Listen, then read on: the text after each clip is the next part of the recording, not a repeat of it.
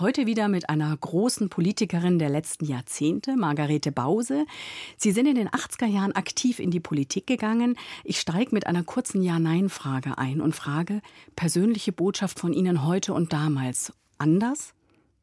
Ja, in gewisser Weise etwas anders, aber vom Grund her ähnlich. Große Persönlichkeiten der bayerischen Politik. Im Gespräch auf Bayern 2. Daniela Armuth trifft Margarete Bause kämpft für Frauen und Menschenrechte. Ja, herzlich willkommen. Schön, dass Sie da sind, Frau Bause. Kämpft für Frauen und Menschenrechte. Ist das das im Groben das Gleiche, was, von dem Sie gerade gesprochen haben, auf die Frage, sind die Botschaften dieselben wie damals?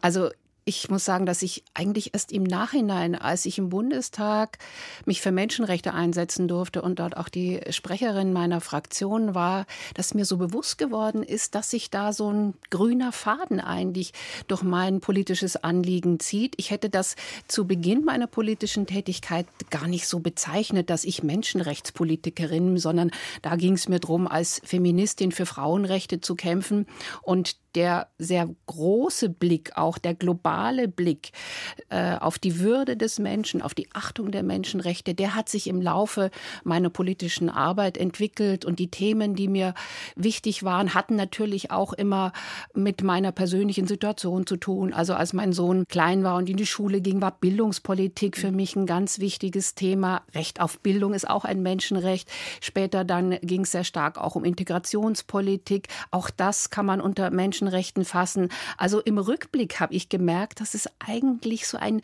Faden durch meine gesamte politische Biografie war und deswegen gleich oder ähnlich, aber es hat sich doch verändert. Würden Sie auch sagen, dass es richtig ist, die Frauenrechte extra aufzurufen? Das ist richtig und es ist wichtig, weil häufig, wenn man an Menschenrechte denkt, denken halt viele, weil ja auch viele Aktivisten Männer sind, denkt man nicht so sehr, dass es nochmal einen Unterschied macht, die Frauenrechte zu schützen, weil Frauen vielfach eben nochmal zusätzlich Opfer von Menschenrechtsverletzungen werden. Also wenn wir uns alleine schon Vergewaltigung als Waffe im Krieg anschauen, das ist ja ganz gezielt strategisch eingesetzt, um eine eine Gesellschaft kaputt zu machen, um die Frauen zu zerstören, aber um, auch um die Familien zu zerstören, um eine ganze Ethnie zu zerstören. Und das betrifft natürlich Frauen noch mal in ganz anderer Weise, als es Männer betrifft. Und deswegen ist es so wichtig, noch mal deutlich zu machen, dass Frauen noch mal ganz anderen Herausforderungen ausgesetzt mhm. sind, aber auch zu sehen, wie viele mutige Frauen es gibt weltweit, die als Menschenrechtsverteidigerinnen auch ihr Leben, ihre Gesundheit, ihre Familie, ihre Arbeit aufs Spiel setzen, um für sich, für ihre Familie, für ihre Gemeinschaft Menschenrechte zu erkämpfen. Wir haben vorhin davon gesprochen, dass Sie eben 86 in den Landtag gezogen sind. Sie waren 27 Jahre alt. Was für eine Frau waren Sie damals? Waren Sie eine mutige Frau? Also ich war eine Frau oder bin eine Frau, die ähm, Herausforderungen liebt. Es war tatsächlich so, dass ich mir dachte, Bayerischer Landtag, ich, also als ich zum ersten Mal gefragt wurde mit Mitte 20, könntest du dir vorstellen, für den Bayerischen Landtag zu kandidieren, war das für mich ewig weit weg, kam gar nicht mhm. in Frage, was soll ich in diesem Gremium? Für mich war das wirklich in der damaligen Vorstellung, da sitzen lauter alte Männer in einem komischen Gemäuer und das hat mit meinem Leben gar nichts zu tun.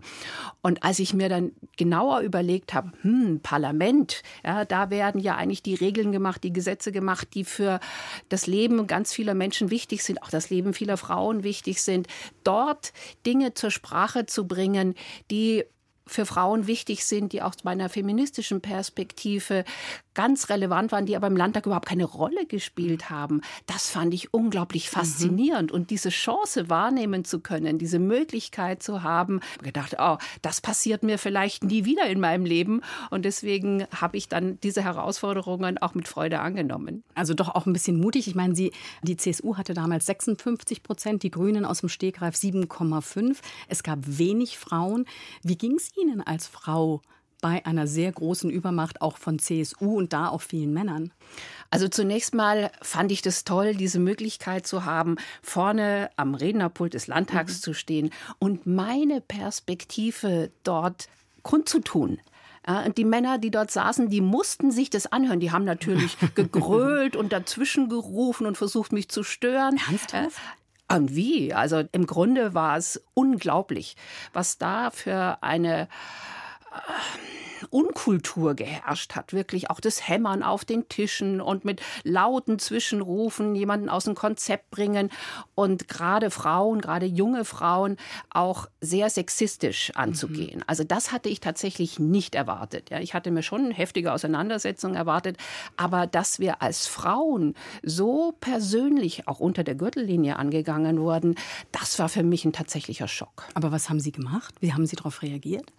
Zunächst mal war ich schockiert und dann habe ich mir überlegt, auch mit anderen zusammen, wie können wir uns zur mhm. Wehr setzen. Und dann habe ich auch die Mittel, die natürlich auch so eine Geschäftsordnung, auch einer Oppositionspartei zur Verfügung stellt, die haben wir dann versucht, sehr strategisch zu nutzen. Also wir haben das Ganze skandalisiert, sind an die Öffentlichkeit gegangen. Wir haben den Ältestenrat des Landtags einberufen, von wegen Würde des Hohen Hauses. Da war nichts mehr davon zu spüren mhm. bei diesen würdenlosen Beleidigungen, denen wir da ausgesetzt waren. Wir haben versucht, Bündnisse zu schmieden, auch mit den Frauen der SPD, die sich solidarisiert haben. Also wir haben versucht, wirklich deutlich zu machen, das geht nicht in einem Parlament. Ja, man kann sich inhaltlich auseinandersetzen, man muss sich inhaltlich auseinandersetzen, aber nicht diese Art und Weise, wo versucht wurde, gerade uns grüne Frauen persönlich fertig zu machen. Und das war eigentlich mein erster Kampf, wo ich das Gefühl hatte, okay, den haben wir auch gewonnen in der Öffentlichkeit, weil wir ganz viel Solidarisierung erfahren haben. Haben Sie Politik vorher gekonnt oder muss man das erst mal lernen, wenn man dann anfängt im Landtag? Also theoretisch hilft einem gar nichts. Ich habe natürlich auch Politikwissenschaft studiert, Sozialwissenschaft studiert, aber ehrlich gesagt, wenn man dann in so einem Parlament steht und all diesen Angriffen auch ausgesetzt ist, das muss man alles erst lernen. Und man muss natürlich auch das Handwerkszeug lernen. Wie stelle ich einen Antrag, eine schriftliche Anfrage? Wie ist die Geschäftsordnung? Was sind meine Rechte? Aber das ist nicht so schwierig, dieses Handwerkszeug zu lernen. Das Schwierigste fand ich wirklich dann auch in die dieser Situation, wo man ja immer auch auf der Bühne steht, mhm. in der Öffentlichkeit steht, klar und deutlich die eigenen Argumente vorzutragen, die eigene Position vorzutragen, sich nicht durch Angriffe aus dem Konzept bringen zu lassen und gleichzeitig sich auch eine gewisse Schlagfertigkeit mhm. anzueignen, gerade wenn dann die Angriffe kamen, ja, darauf zu reagieren, aber möglichst so darauf zu reagieren, dass derjenige, der diese Beleidigung gerufen hatte, dass man den auch so getroffen hat, dass er dann erstmal den Mund gehalten hat. Was würden Sie sagen, wie lange hat es gedauert, bis Sie sich den Respekt dort erarbeitet haben?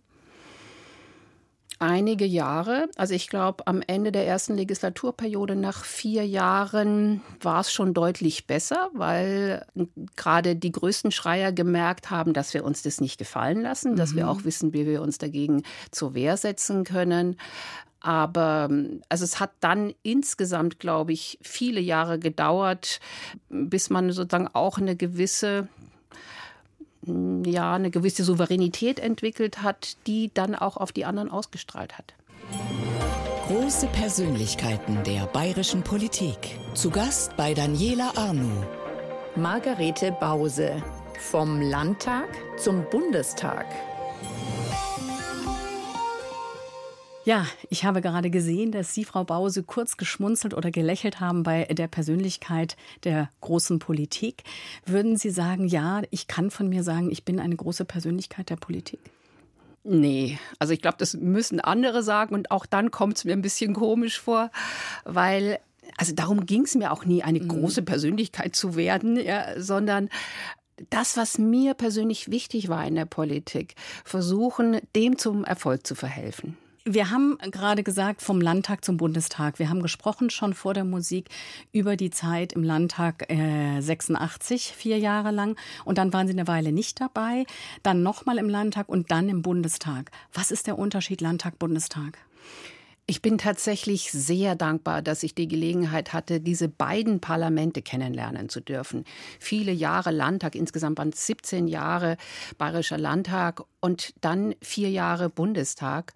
Und es ist tatsächlich aus meiner Erfahrung ein großer Unterschied.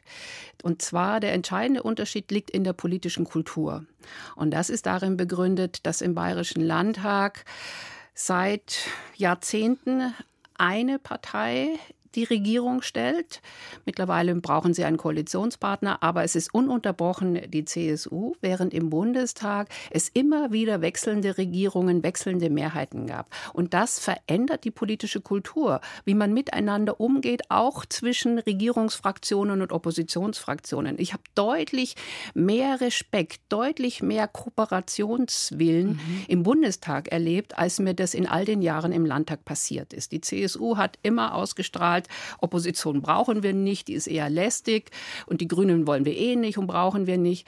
Während im Bundestag von Anfang an klar war, nach der nächsten Wahl werden die Karten neu gemischt und da könnten die, die jetzt in der Opposition sitzen, in der Regierung sein und umgekehrt. Und das verändert den Umgang miteinander. Das verändert auch die Art und Weise, wie man mit Argumenten umgeht. Und ich habe wirklich deutlich mehr Kooperation zwischen Regierung und Opposition, gerade im Menschenrechtsausschuss mhm. des Bundestages erlebt. Da waren alle demokratischen Parteien, gab es einen großen Konsens und wir haben gemeinsame Initiativen mhm. vorangetrieben. Das habe ich im Landtag in all den Jahren leider nie erlebt. Mhm. Jetzt, wenn man darauf blickt, auf die äh, derzeitige Ampelregierung, hat ja man manchmal das Gefühl, dass die Regierung selber nicht so ganz mit sich im Reinen ist oder untereinander irgendwie miteinander klarkommt. Woran hakt es da aus Ihrer Sicht? Ich glaube, das zentrale Problem ist, dass da drei Parteien eine Regierung bilden, wo es große Konflikte gibt im Menschenbild, im Gesellschaftsbild, wie man Probleme löst. Also Grüne und SPD, glaube ich, sind in vielen Punkten, auch was soziale Gerechtigkeit angeht, sehr viel näher. Die FDP hat da eine ganz andere Perspektive, während bei den Bürgerrechten und auch bei den Menschenrechten gibt es große Übereinstimmungen, auch mhm. mit der FDP. Also es gibt einfach sehr unterschiedliche Schnittmengen.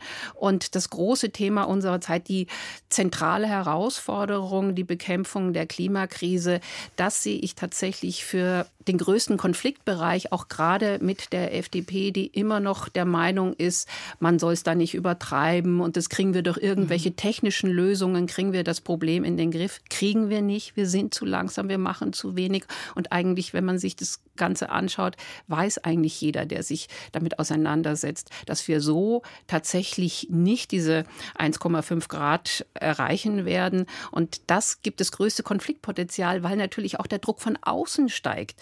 Wir sehen ja, ich meine jetzt auch. Und es ist auch ein globales Thema. Es ist, ist natürlich ein, auch schwierig. Es ne? ist ein globales Thema. Wir können natürlich immer nur unseren Beitrag leisten, aber wir müssen auch unseren Beitrag leisten, sonst können wir von anderen nicht verlangen, dass sie ihren Beitrag leisten. Und wenn wir uns anschauen, dieser Sommer war wieder mal der heißeste seit der Temperaturmessung. Wir sehen die Hitzewellen, wir sehen die Stürme, die Stürme wir sehen die Überschwemmungen, die Unwetter. Und es kommt immer näher. Wir sind mittendrin in der Klimakrise.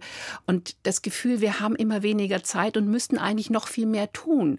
Und ich glaube, das ist das, was auch so zu den Konflikten führt, weil man nicht sagen kann, okay, dann machen wir es halt im nächsten Jahr oder wir machen ein bisschen weniger. So, und das führt natürlich auch dann auch zu den gegenseitigen Vorwürfen. Aber auf die Art und Weise kommen wir halt leider auch nicht weiter. Ist es aus Ihrer Sicht heute schwerer, Politik zu machen, als es 1986 der Fall war? Nein, jede Zeit hat ihre Herausforderungen, hat ihre Themen. Damals ihre natürlich Tschernobyl, Wackersdorf. Ganz genau, mhm. aber ich meine, später auch die Finanzkrise. Ich glaube, der zentrale Punkt ist jetzt, dass wir so viele Krisen auf einmal empfinden und dass Menschen das Gefühl haben, oh, bleib mir bloß vom Leib. Ja, ich will nicht noch irgendwie schlechte Nachrichten hören. Ja, so. Und das natürlich in dieser Situation, wo so viel gleichzeitig passiert und so viel Veränderung gleichzeitig passieren muss, Populisten ein viel leichteres Spiel haben die dann sagen können, wir lassen alle so wie ist oder wir gehen zurück. Vor allem, wenn sie in der Opposition sind, ne?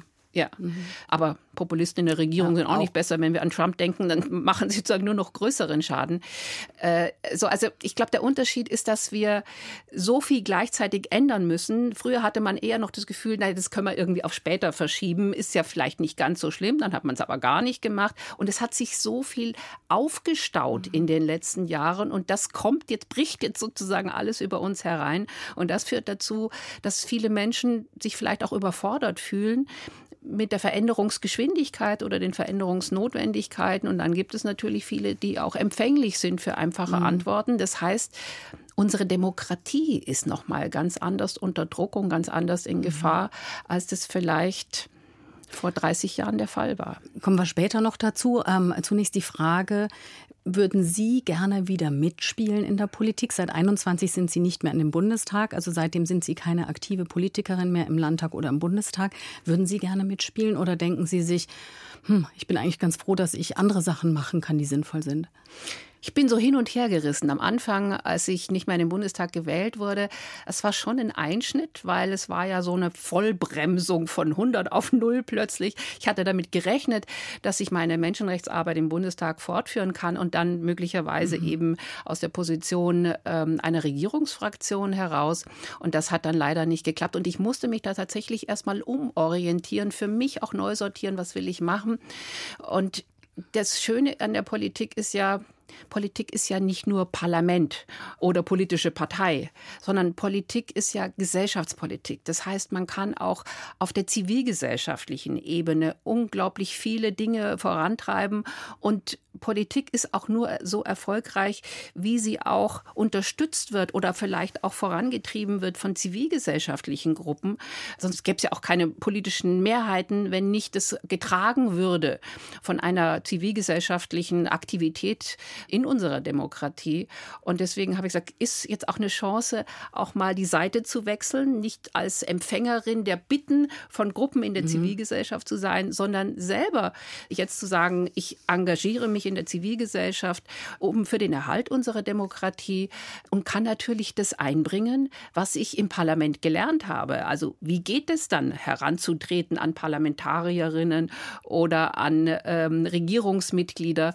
Äh, und das ist, glaube ich, auch ein Beitrag, den ich dann für eine erfolgreiche Tätigkeit in einer Nichtregierungsorganisation leisten kann. Zum Beispiel Transparency International, da sind Sie ja auch sehr aktiv. Was würden Sie denn sagen, war so Ihre größte Errungenschaft, entweder eben im Ehrenamt oder im zivilgesellschaftlichen Einsatz oder auch in der Politik? Was, was war die größte Errungenschaft? Ich glaube, das Wichtigste war und ist auch nach wie vor Prozesse anzustoßen in der Gesellschaft für den Klimaschutz, für die Frauenrechte, die Menschenrechte.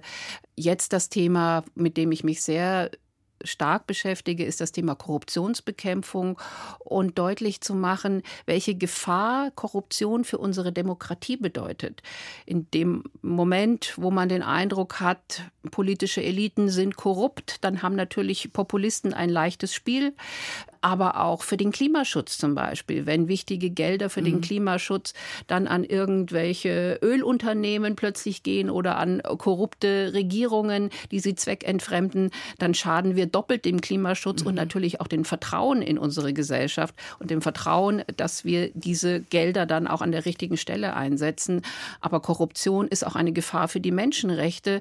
Viele Menschen vor Ort sich eben engagieren gegen korrupte Praktiken und dort auch eine Unterstützung brauchen. Also die Themen, die einem wichtig sind, vielleicht auch noch mal unter einer neuen Perspektive zu sehen und mit neuen Bündnispartnern zu sehen. Das, äh, glaube ich, ist eine Fähigkeit und darüber freue ich mich auch, dass ich jetzt da in einem neuen Kontext mhm. die Dinge, die mir ein besonderes Anliegen sind, tatsächlich auch zur Geltung bringen kann. Frau Bause, Sie sind 1959 geboren und auf einem Einödhof bei Landshut groß geworden. Was ist die erste Erinnerung, die Sie haben? Erste Erinnerung ist tatsächlich draußen zu sein, in der Natur zu sein, Felder, Wald, Wiesen, aber auch die Tiere. Wir hatten immer kleine Hunde und es war so wunderbar, ja, da mit diesen Welpen rumspielen zu dürfen. Wir hatten Kälbchen und es war für mich als Kind mhm. natürlich toll, dann in den Stall zu laufen und mit den Kälbchen zu spielen. Also diese direkte Erfahrung der Verbundenheit mit, mit der Natur und mit den Tieren, das würde ich sagen, ist so eine der ersten Erfahrungen. Das heißt aber, wenn Sie sagen, da waren auch äh, Kälber und da waren Kühe, Urlaub war für die Familie Bause dann nicht groß drinnen. Landwirte können ja wirklich schlecht länger weg sein. Also das Konzept Urlaub gab es bei uns nicht, ja. weil gerade wenn alle anderen in Urlaub gefahren sind, war ja Erntezeit.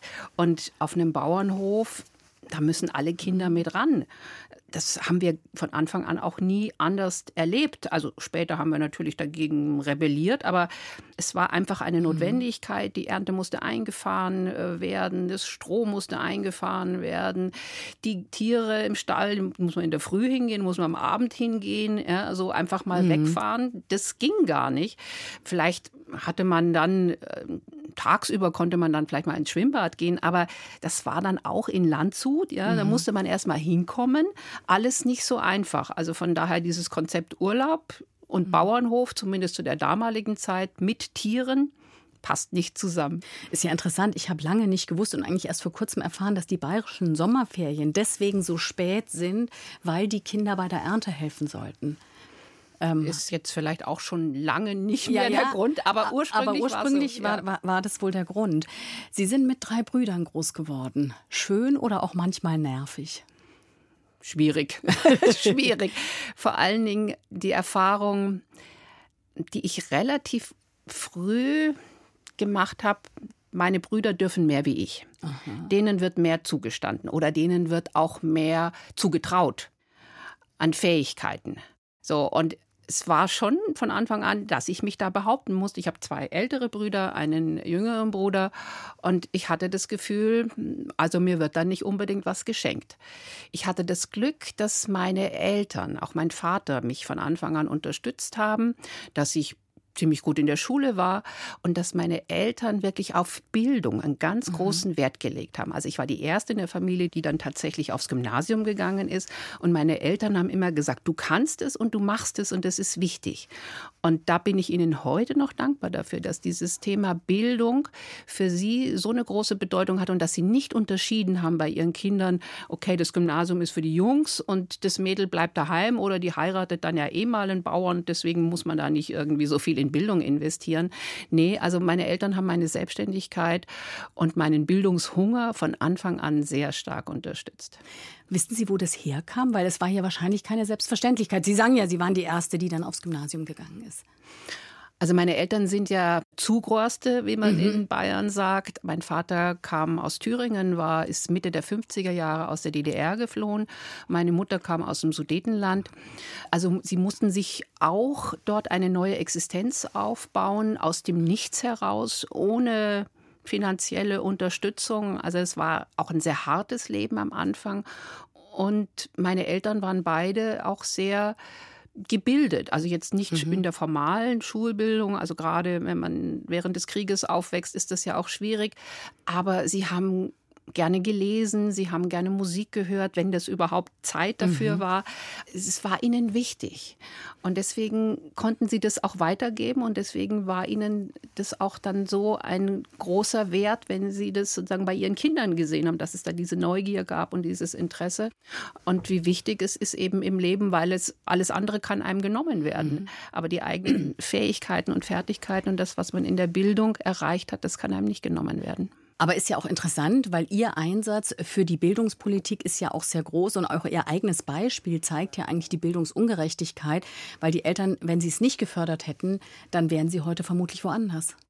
Das eine war, dass die Eltern das unterstützt haben, aber das andere war, dass in dieser Zeit, in den 60er und 70er Jahren, schon auch gesellschaftlich nochmal ein anderer Stellenwert für den Aufstieg durch Bildung mhm. da war. Das war tatsächlich so die Zeit auch von Willy Brandt, der SPD, die gerade Bildungsgerechtigkeit einen großen Stellenwert gegeben haben. Also es gab damals diesen Spruch, wir müssen das katholische Mädchen vom Land erreichen. Also katholisch mit gleichbedeutend mit mhm. zurückgeblieben und Mädchen wenig Rechte. Und wenn wir die erreichen, dann haben wir einen gesellschaftlichen Fortschritt erreicht. Heute würde man sagen, man müsste den muslimischen Jungen vom Hasenbergel mhm. erreichen. Und diese Stimmung gab es auch gesamtgesellschaftlich. Auch im Gymnasium in Landshut, in dem ich war, da waren viele Mädchen und Jungen, auch auch aus den umliegenden Dörfern, äh, für die das eine Selbstverständlichkeit war, ähm, dann auch aufs Gymnasium zu gehen. Und das war nicht etwas, was irgendeiner Mittel- oder Oberschicht irgendwie vorbehalten war. Und leider hat sich dieses gesamtgesellschaftliche Verständnis von der Bedeutung von Bildung und dass man etwas tun muss, mhm. um gerade die Unterprivilegierten in der Gesellschaft speziell zu fördern, das haben wir heute sehr viel weniger, als es damals der Fall war. Mhm. Sie waren dann eben am Gymnasium, waren Sie da auch schon eine engagierte Schülerin, so wie Sie dann später eine engagierte Politikerin wurden? Nee, also es gibt ja viele Politiker und Politikerinnen, die sagen, ich war schon Schülersprecherin mhm. und Klassensprecherin und so. War ich nie. Ich war, glaube ich, zu der Zeit ja, vielleicht auch sehr angepasst oder mit mir selbst beschäftigt. Und äh, also ich war damals überhaupt nicht politisch. Ich habe gesehen, mein Vater war politisch engagiert in der FDP äh, damals in Niederbayern.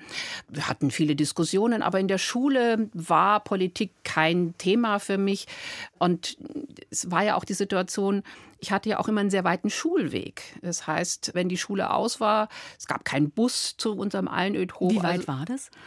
Naja, von Landshut aus sechs, sieben Kilometer, also nicht so weit, aber es gab halt keinen Bus. Im Sommer im Radl, war eh klar. Ja. Aber im Winter, wenn Schnee und Eis war, und dann war immer die Frage, ja, wie kommt man dann mhm. heim? Und das war schon ein, eine Hürde, dann vielleicht am Nachmittag noch irgendwelche zusätzlichen Termine zu haben in der Schule oder auch im Sport mhm. oder Musik oder was auch immer. Das heißt, ich war froh, wenn ich in der Früh in die Schule kam und nachmittags wieder heimkam. Und alles andere, was am Nachmittag stattgefunden hat, äh, für andere im, in der mhm. Stadt, war für mich eigentlich schwer erreichbar. Gab es bei Ihnen sowas wie Rebellion in der Pubertät, auch gegenüber den Eltern? Ja, natürlich. Also ich habe mich mit meinem Vater gezofft, mit meiner Mutter. Ähm, auch wegen politischer Sachen? Also weil Sie sagten, der war bei der FDP? Auch wegen politischer Sachen, aber andererseits fand ich das auch ganz faszinierend. Und er hat mich dann auch mal mitgenommen zu FDP-Veranstaltungen, wollte natürlich auch mich werben für die FDP, dass ich mich da engagiere. Und das hat mich überhaupt nicht überzeugt, weil es war vielleicht auch die falsche Veranstaltung. Es waren überhaupt keine jungen Leute da. Es war ein Staatssekretär damals da. Das fand ich furchtbar. Es war furchtbar langweilig. In meiner damaligen Wahrnehmung waren da wieder lauter alte Männer, die versucht haben, sich wichtig zu machen. Also es hat mich überhaupt nicht angesprochen. Und mein Vater war natürlich auch sehr, was heißt natürlich, er war auch sehr konservativ in, in vielen Ansichten.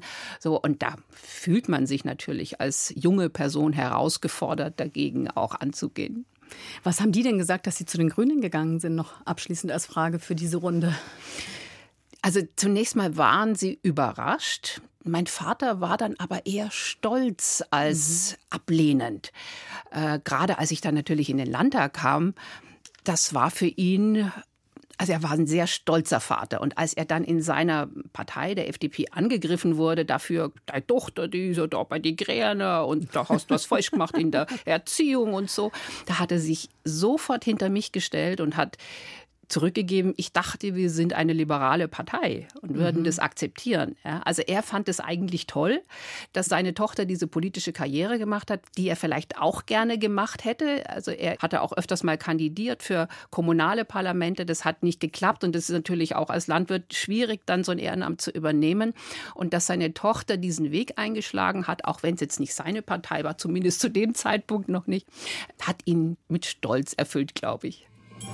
Große Persönlichkeiten der bayerischen Politik. Im Gespräch auf Bayern 2. Daniela Armuth trifft Margarete Bause, kämpft für Frauen und Menschenrechte. Frau Bause, wir haben ja schon ein bisschen drüber geredet, aber noch mal die Frage, wie steht es um die Menschenrechte heute im Vergleich zu vor 40 Jahren, als Sie in die Politik gegangen sind? Menschenrechte sind zunehmend unter Druck geraten also sie waren es natürlich immer schon gerade in autoritären oder diktatorischen äh, Gesellschaften.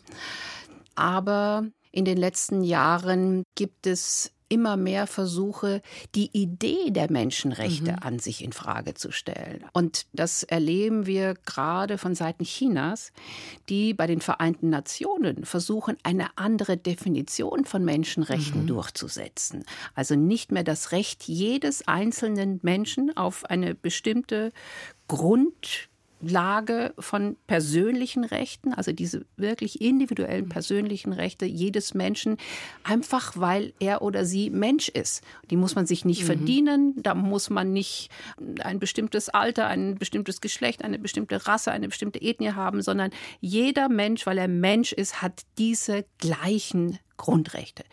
Und diese Idee wird gerade durch China im Moment in Frage gestellt durch das Regime von Xi Jinping, in dem eigentlich die Gesellschaft über die Rechte der mhm. Einzelnen gestellt wird. Und das zerstört die Grundidee der allgemeinen Erklärung der Menschenrechte. Deswegen ist da im Moment aus meiner Sicht tatsächlich die größte Gefahr. Aber was würde es bedeuten für uns? Also wenn wir jetzt sozusagen mal tatsächlich wieder nach Deutschland gehen oder nach Europa gehen, sehen Sie da eine Veränderung? Ich sehe gerade in der Flüchtlingspolitik, dass im Moment zum Beispiel das Grundrecht auf Asyl in Frage gestellt wird und nicht in der Frage, wie gestalten wir das aus, wie schaffen wir das, welche Möglichkeiten haben wir, sondern dass das Recht auf Asyl, was ja eine Errungenschaft nach dem Zweiten Weltkrieg mhm. war, ja, wo Deutschland ganz viele Menschen, viele Jüdinnen und Juden in die Flucht getrieben hat und wo wir in der Verantwortung nach wie vor sind, Menschen, die ihr Leben retten wollen, die politische Flüchtlinge sind, die von Regimen in Todesgefahr gebracht werden, denen Zuflucht zu gewähren. Also diese Erfahrung aus unserer Geschichte als Deutsche, mhm. die werden im Moment in Frage gestellt, indem das Grundrecht auf Asyl abgeschafft werden soll und nicht nur von Rechtsextremen oder Rechtspopulisten, sondern die Union kommt jetzt damit rüber und sagt, eigentlich sollten wir den Artikel 16 des Grundgesetzes abschaffen, das Grundrecht auf Asyl und halt nur mehr irgendwelche Kontingente anbieten, aber das Grundrecht auf Asyl abschaffen. Und das sehe ich als reale mhm. Gefahr. Sie haben es vorhin schon erwähnt, auch das Thema Demokratie. Die gesellschaftliche Spaltung ist ja doch sehr zu sehen und einerseits eben auf dieser populistischen Seite und andererseits einerseits auf einer differenzierteren Seite und der Spalt wird immer größer. Wie kann auch Politik es verhindern, dass diese Spaltung immer größer wird? Wir müssen es verhindern, weil wenn wir uns anschauen, was in den USA passiert, das ist für mich einfach das Negativbeispiel, wo wir aufpassen müssen, nicht in, die gleich, in das gleiche Fahrwasser zu geraten. Und wir sehen ja, dass Rechtspopulisten die Situation der Verunsicherung, die Situation notwendiger Veränderungen nutzen, um politischen Nutzen daraus äh, zu schlagen und damit eben auch unser System, davon ist auch bei denen die Rede, unser System zu verändern. Und deswegen ist es so wichtig, dagegen zu steuern, auch von der Politik, aber auch von der Gesellschaft. Also jeder kann was dazu beitragen, indem er oder sie aktiv ist in einer demokratischen zivilgesellschaftlichen Organisation, auch bei der Feuerwehr oder in anderen Vereinen, äh, Nachbarschaftsvereinen, Nachhilfe für Kinder geben, die Nachhilfestunden sich nicht leisten können. Also was all das ist ein Beitrag zu einem guten Miteinander, zu einer demokratischen Gesellschaft, wo jeder, der auch eine Unterstützung braucht, sie kriegt oder auch, dass man in der Nacht, in der Früh aufsteht, wenn es irgendwo brennt bei der Freiwilligen hm. Feuerwehr. Auch das ist ja ein Beitrag für unsere Gesellschaft. Und das zu stärken, zu unterstützen, auch durch die Förderung von politischer Bildung, von Demokratiebildung. Deswegen ist es natürlich absurd, in einer jetzigen Situation in diesem Bereich sparen zu mhm. wollen. Hier müssen wir sehr viel mehr investieren. Gerade politische Bildung ist so wichtig, gerade wenn man verunsichert ist, nochmal die Möglichkeit zu haben, sich zu informieren, wie sind die Zusammenhänge, worum geht es wirklich, auch was kann ich selber tun. Ich glaube, es ist so wichtig, dass Menschen wissen, sie können sich selber engagieren, sie können was tun, sie sind nicht ohnmächtig diesen Entwicklungen ausgeliefert. Das ist für mich das aller Allerwichtigste, Möglichkeiten zu schaffen, um Menschen sich an der Veränderung selbst beteiligen können, selbst Teil dieser positiven Veränderungen werden können. Und das ist auch Aufgabe der Politik, diese Möglichkeiten zu schaffen. Und wie erreicht man die Leute, die eigentlich nicht mehr an die Politik und die Gesellschaft glauben? Das sind ja doch einige. Also da würde ich auch noch mal unterteilen. Es gibt welche, die sind tatsächlich schon so weit abgedriftet, vielleicht auch noch mal mhm. verstärkt durch die Corona-Pandemie.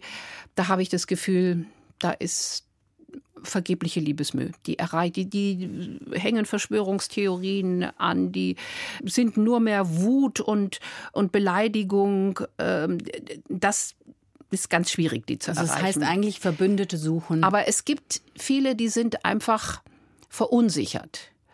Und denen das Gespräch anzubieten. Mhm. Also ich habe es immer wieder gemerkt, wenn ich auch böse E-Mails bekommen habe, wenn ich jetzt nur blöde Beschimpfungen gekriegt habe, habe ich nicht geantwortet. Aber wenn ich das Gefühl mhm. hatte, da gibt es noch ein Interesse, dann habe ich geantwortet. Und dann war die Reaktion eigentlich in den allermeisten Fällen sehr positiv. Ich habe dann auch die Beleidigungen zurückgewiesen und habe gesagt, bitteschön, wir können uns sehr gerne austauschen, aber in einem respektvollen Ton. Und dann haben sich die Leute entschuldigt, ja, es tut mir leid, ich war so verärgert mhm. und so, mhm. aber wie toll, dass Sie antworten, hätte ich jetzt gar nicht erwartet. So, und ich glaube, es ist so wichtig, dieses, mhm. das Gespür dafür zu haben, mit wem kann man tatsächlich noch reden.